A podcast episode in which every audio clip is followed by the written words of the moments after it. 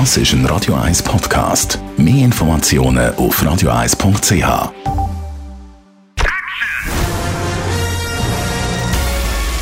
Sein Urteil sorgt dafür, dass Sie nie im falschen Film sitzen. Die Radio 1 Filmkritik mit dem Wolfram Knorr wird Ihnen präsentiert von der IM43 AG. Auch Ihre Stockwerk-Eigentümergemeinschaft betreuen wir gerne mit hoher fachlicher und sozialer Kompetenz. im43.ch Es geht um eine englische Komödie. The Death of Stalin heißt die Komödie. Wolfram Knorr, Radio 1 Filmkritiker. Eine Komödie über den Tod von Stalin. Kann der Tod lustig sein? Eben, das ist eine gute Frage. Ja. Das hatten viele gestellt, auch bei dem Film. Vor allen Dingen zumal es sich ja um einen Diktator handelt, der nun weiß Gott massenhaft Menschen auf dem Gewissen hat. Das ist das Problem. Aber auf der anderen Seite, das Ganze ist eine unglaubliche Farce und die Engländer haben natürlich weniger Skrupel als zum Beispiel wir hier Kontinentaleuropäer, muss man sagen. Und man merkt dem Film auch an, dass er, der Regisseur und Drehbuchautor, nicht so recht sich entscheiden kann. Will er wirklich eine böse, schwarzhumorige Farce sein oder will er doch ein bisschen Rücksicht nehmen?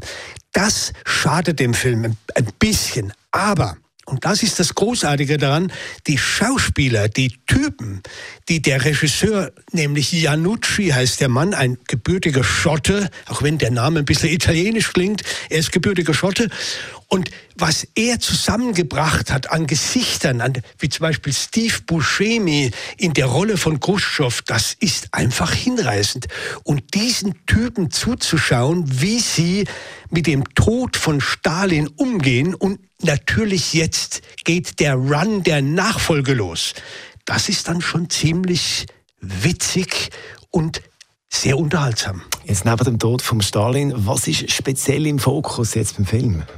Also es geht wirklich darum, 53 ist der Stalin gestorben und das ganze ZK um ihn herum, also das Zentralkomitee, die wichtigsten Leute, zu denen der Beria gehört, Khrushchev, Molotow und all diese Typen, die sind natürlich jetzt voller Respekt. Oh Gott, oh Gott, ihr Chef ist tot, das ist ja alles grauenvoll. Die glauben es erst gar nicht, weil die haben ja selbst vor ihrem Chef einen gigantischen Respekt gehabt.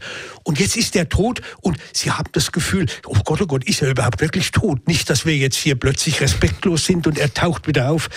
Alle, mit, mit diesen Dingen arbeitet natürlich der Film und dann ist er natürlich tot. Und jetzt geht es darum, was Wer wird Nachfolger? Was machen wir jetzt? Wer ist derjenige aus dem Zentralkomitee, der nun die Führung übernimmt? Und da entstehen dann natürlich sehr komische Situationen, weil jeder möchte natürlich Nachfolger werden, lauert dem anderen hinterher, der auch ein Nachfolger werden will. Und da entstehen natürlich die kuriosesten Situationen. Also das riesige Rangel um die Nachfolge. Für wer ist das äh, der richtige Film? Das ist für alle Erwachsenen und, und politisch Interessierten natürlich, das ist ganz klar.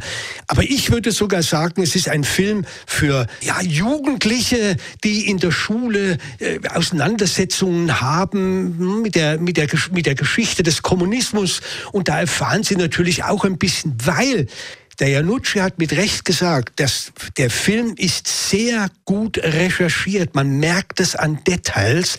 Und er sagt dem, je tiefer man eindringt, je mehr man erfährt, umso größer wird das Ganze zur Farce. Und das ist dann schon, äh, wird dann auch spürbar auf der Leinwand. Unser Wolfram Knorr, Radio 1 Filmkritiker über den Film The Death of Stalin. Ab nächste Woche dann im grossen Stil im Kino.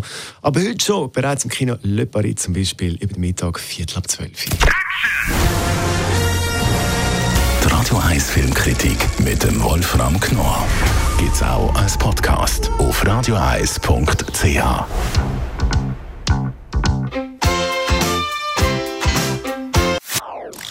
Das ist ein Radio 1 Podcast. Mehr Informationen auf radioeis.ch.